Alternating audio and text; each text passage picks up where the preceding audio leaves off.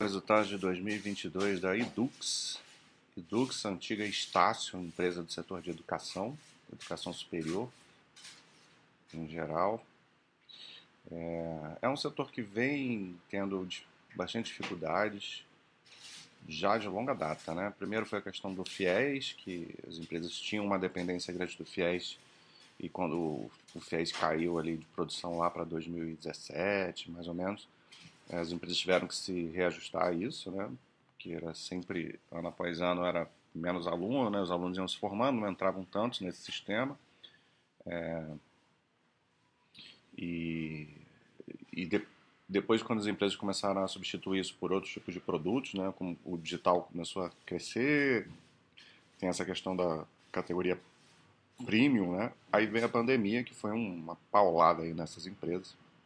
E agora é, elas estão começando a se ajustar, né? A Edux ainda é uma das que é, sofre menos no, no setor, ao contrário da Cogna, né? Que, é, enfim, aí é outro vídeo, né? Mas vamos lá ver como é que foi 2022 para a empresa. Não foi, não foi ruim, não. Foi, foi até razoável. É, vamos lá, ver o que, que, que, começando com esses destaques aqui. A gente vê um, um ticket médio subindo aí no, no comparativo do trimestre em todos os, os, setores. Isso é uma coisa que vai ajudar a receita. É, custos e despesas ajustados, estável, isso aqui é sempre muito bom. E com um percentual da, da receita líquida menor, né? Então isso vai acabar ajudando na formação de um EBITDA e a gente realmente viu um crescimento de, EBIT, de um EBITDA. É, aqui o EBITDA ajustado crescendo 9%, 1,5 bilhão. A gente vê aqui a distribuição dos segmentos premium digital e presencial, como que o premium vem ganhando força né, sobre os outros. O presencial já é, já é a menor parte do EBITDA. É, e isso é até bom, porque o presencial é onde tem sido a dificuldade aí dessas empresas. Um ganhozinho de margem aqui, né? a gente viu despesas é, sendo bem controladas, então ajuda aí na, no ganho de margem da empresa. E um quarto trimestre até com crescimento bem grande, né? assim, 19%, um excelente o quarto trimestre da, da empresa. Se isso for um indício aí dos próximos trimestres, é, vai ser uma boa melhora aí da empresa para para 23. E a geração de caixa é muito boa, né? Conseguiu uma ótima conversão do EBITDA em caixa. Então, fluxo de caixa operacional 997 milhões, um dos, um dos destaques do ano e tem fluxo de caixa livre aqui também com bastante crescimento. Primeiro ele fala do, do Premium aqui, que realmente vem dando resultados muito bons, né, com a medicina e a, e a IBMEC. IBMEC ou o IBMEC, né? Instituto Brasileiro deve ser o IBMEC. É, medicina crescendo muito forte, e é aqui o ticket médio altíssimo, né? Então, às vezes, mesmo tendo uma base de alunos é, menor em relação a, aos outros segmentos, acaba gerando um, resultados fortes, né? Então a gente vê aqui o EBITDA ajustado só da, só da, da do premium, né? 500, 506 milhões, então é, já é o, já é bastante relevante, né? No resultado como um todo foi 1.3, né?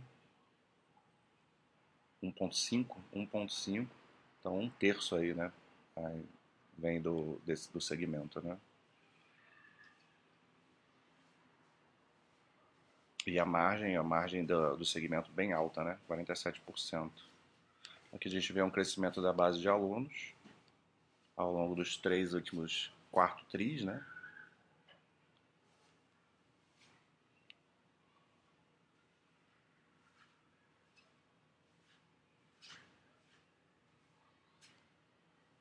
Aqui o digital. O digital, a margem do digital até que está bem boa, né? 39% está estável, comparando com 47% ali do... É, porque assim, o digital, ele, ele é, tem um ticket baixo, né? As mensalidades são baixas, mas os custos são menores também, então por isso a, consegue ter uma margem interessante. Receita que está crescendo mais suave agora, né? No início, a receita do digital crescia muito forte, mas agora já é mais difícil. Já, depois de um certo crescimento é difícil você crescer, mas vai continuar crescendo a receita. É, e muito por conta da, do valor, né, do aumento das mensalidades, porque a base total de alunos aqui é, até diminuiu em relação a, a 21. Um EBITDA de 541 milhões aqui, né? Então, o maior EBITDA da companhia vem do digital hoje. Aqui o ticket médio, né, cresceu 10%, foi daí que veio o aumento da receita. E o presencial, vamos ver, receita líquida caindo, né, 7%, é, o EBITDA caiu 2%, praticamente estável, vamos dizer assim, né, e uma margem menor aqui do presencial, né. Então, são, são serviços mais caros e com receitas medianas. Né, você tira o, o, o, o premium do, do, dessa linha de presencial, né, então, que por exemplo, a faculdade de medicina é presencial, mas aí ela não entra nessa conta aqui, né? Então, cai aí bastante a margem do segmento. E uma base total de alunos aí ainda em decréscimo, né? Desde 2020, esse é um problema aí que, que o segmento, as empresas do segmento têm para resolver, né? A pandemia trouxe uma, um grande problema aí para o presencial, e uh, ainda está tentando se ajustar, porque depois disso aí entra a crise e tal. Então as pessoas estão com dificuldade de fazer faculdade, principalmente no modelo presencial, que é, que é mais caro do que um digital. Esse semipresencial aqui vem crescendo, mas ainda é pequeno, né? A base, a base de alunos. E o ticket médio do semipresencial também vai ser mais baixo do que o presencial cresceu aqui um pouquinho, né? O ticket médio a gente tinha visto lá nos destaques, isso é, deu uma, uma minimizada aí no, no problema da base de alunos, né?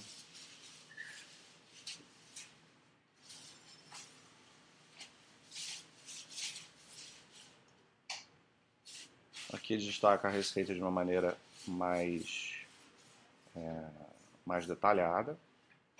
E aqui a gente vê, né? Eu tinha comentado a questão do FIES, que a partir de 2017 começou a ser é, o problema, né? E a gente vê aí a composição, esse cinza aqui, claro, é o, é o, é hoje praticamente é, irrelevante, né?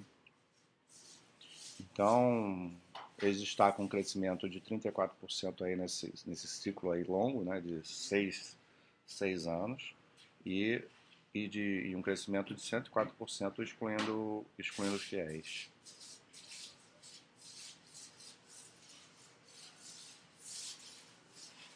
E aqui também, ah, ah, isso aqui é interessante para a gente ver o percentual do, do, do, da receita sobre o total né, de cada um. Então, quando você tinha um, uma receita que 38% da receita vinha do FIES e o FIES de repente some, né, começa a sumir, é um problema, né? Você só tinha 12% vindo do digital e só 3% do, da categoria premium. E, então você perdeu aqui em cima, então começou a se focar nessas duas categorias aqui. A receita do presencial era 46% da, da companhia, era o principal, e ainda continua sendo a principal receita, 42%. Caiu, caiu um, um pouco, né? Mas o digital, o premium cresceu para 21% da, da, da representatividade e o digital para 31%. Então essa foi a grande mudança aí do, da empresa, né? Mudou completamente o perfil de receita e consequentemente de EBITDA. E a gente vê a diferença grande, né? De, de de, da rentabilidade de cada segmento, que o premium é 21% só da receita, né, o menor dos três, e só que de EBITDA ele corresponde ali a praticamente metade, é um, um terço. Então a gente vê como que, que esse segmento ele é, ele é rentável.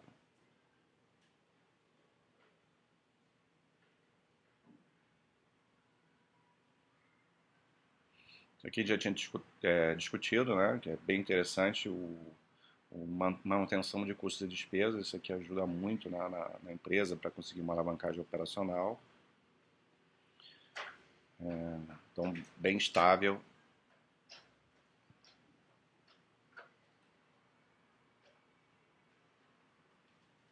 PDD é estável também, bem controlada. Despesas gerais administrativas eu consigo até reduzir um pouquinho. Custos também. Então, essa parte aí excelente. E o EBITDA ajustado aqui é o do quarto TRI, né? Que não queria dar muito foco no quarto trimestre, mas é bem positivo aqui o, o crescimento.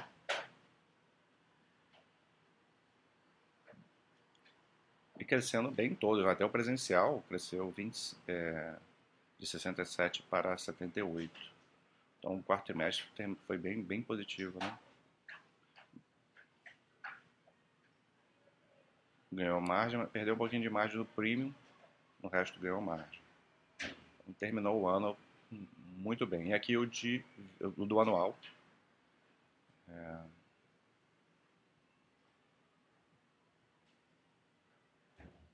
aqui, ó, que a diferença, né? Presencial o, é, correspondendo a 28% do EBITDA, né? E o, a receita é 40, mais de 40%. E o digital e o premium ali mais ou menos empatados aí na, na configuração. Então, para o ano, em termos de margem EBITDA, ficou, teve um pouquinho né, de, de ganho, 2%, e vamos dizer estável, né, no, dividindo aí o, os segmentos. Né. Tem um pouquinho de margem, sempre é bom. E o lucro líquido foi problemático, adivinha por quê? Né? Resultado financeiro impacto de 237 milhões é muita coisa, né? Sobre os juros, né? Taxa de juros lá em cima, endividamento, empresas com endividamento vão tomar pancada aí no lucro líquido. Então, mesmo aí com um bom resultado, né, de operacional, é, não vai aparecer isso no, no lucro líquido. É uma coisa conjuntural, né, uma coisa de, de, de momento. Se a taxa de juros cai, isso, isso aqui muda faz parte, né? Nessas horas a gente tem que contextualizar também o lucro das empresas. Claro que sim, tem empresa que tem muita empresa que mesmo com taxa de juros altos tem lucro líquido crescente, mas é, vai ser mais difícil aí para boa parte delas. E o lucro líquido contábil, é, pior ainda, né? Tem prejuízo de 55 milhões, mas tem muitos efeitos não recorrentes aqui. É, de reestruturação, ajustes da PDD, multas contratuais relacionadas à entrega de imóveis e coisas relacionadas a aquisições. Então tudo isso impactou aí com bastante efeito na, na no resultado não recorrente,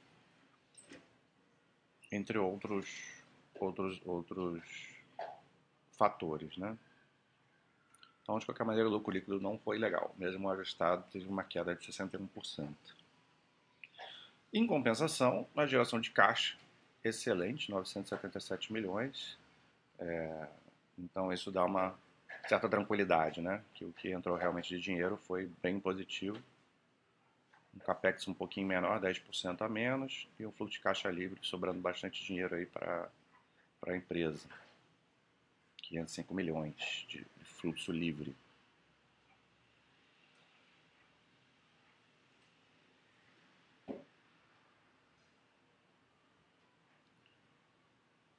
Então, a dívida, né, que é, um, que é um, um dos, uma das questões, um dos problemas hoje em dia, por conta da taxa de juros, eles falam aqui no alongamento, redução do custo da dívida. Então, é, boa parte da, da dívida está para mais de 2026. Isso, claro, que dá uma, um certo respiro, né?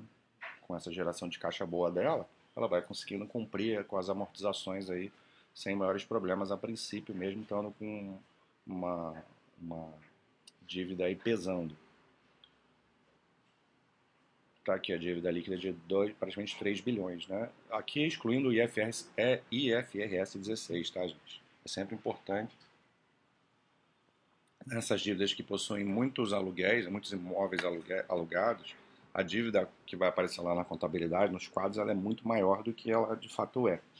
Então, eu, eu gosto de excluir o IFRS para ver a estrutura de capital da empresa. A gente vê aqui, ó, a dívida líquida sobre a EBITDA 1,96, que é uma alavancagem moderada, assim, é, indo para alta, mas ok, né? Bem aceitável. Se você for, for lá para o quadro da Baster, vai incluir os leasings aí, os, os aluguéis na dívida, e você vai ver uma alavancagem muito alta.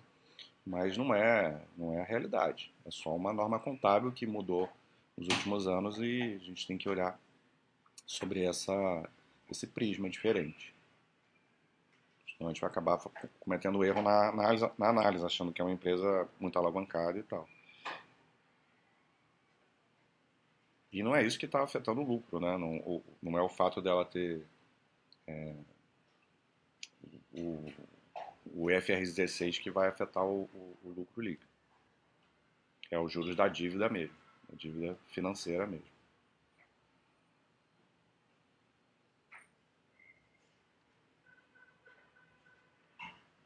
Bom, acho que é isso. Não sei se vamos ver se tem mais alguma coisa interessante aqui para falar.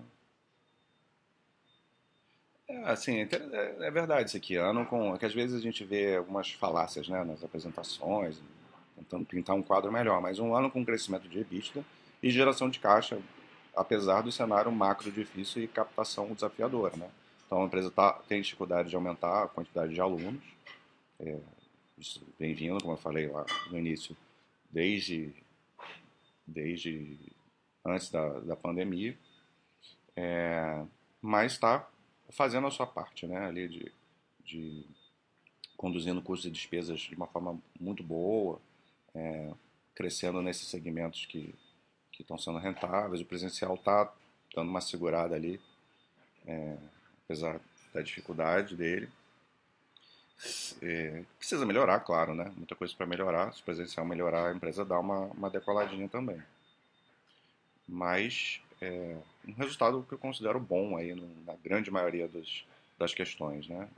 Botar na balança, foi um saldo é, positivo.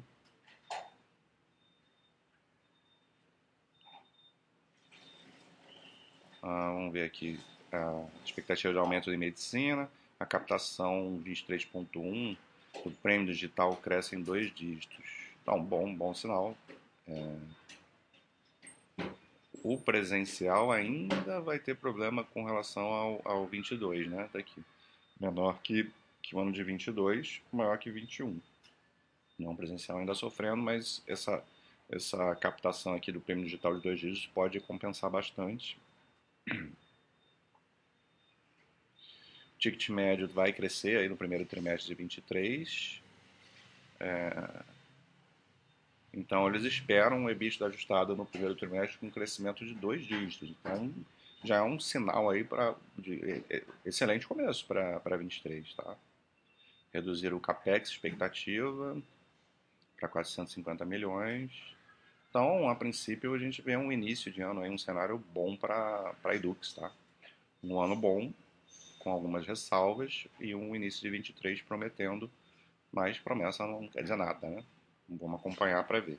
Vamos ver a empresa em longo prazo, receitas crescentes. Né? A receita saiu em 2010 de 1 de um, um bilhão para 4,5, então excelente em termos de receita.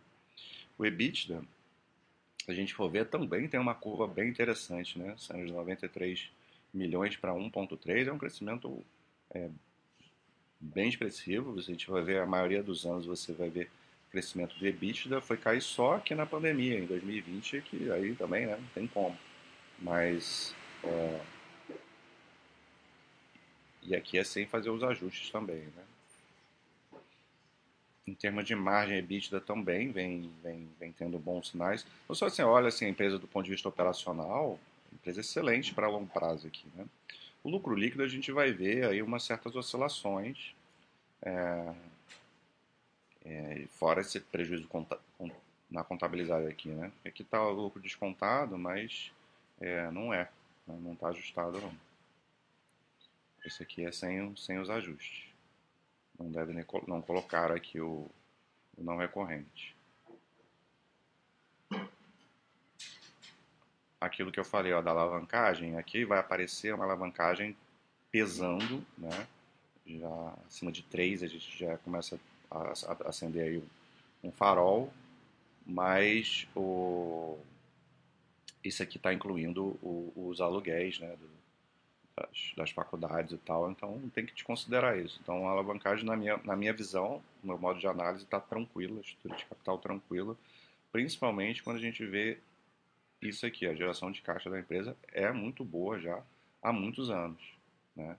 Mesmo pandemia, pós-pandemia, continuou sendo forte e aqui está até diferente lá do que eles divulgaram no, no release, né? Que aí, às vezes, a empresa faz algum ajuste aí também na, na geração de caixa. É... E um fluxo de caixa livre positivo, né? Sobrando bastante dinheiro tá bem tranquilo para mim. Não sei, bem tranquilo também é demais, né? Mas para mim foi tranquilo aí a empresa, o resultado.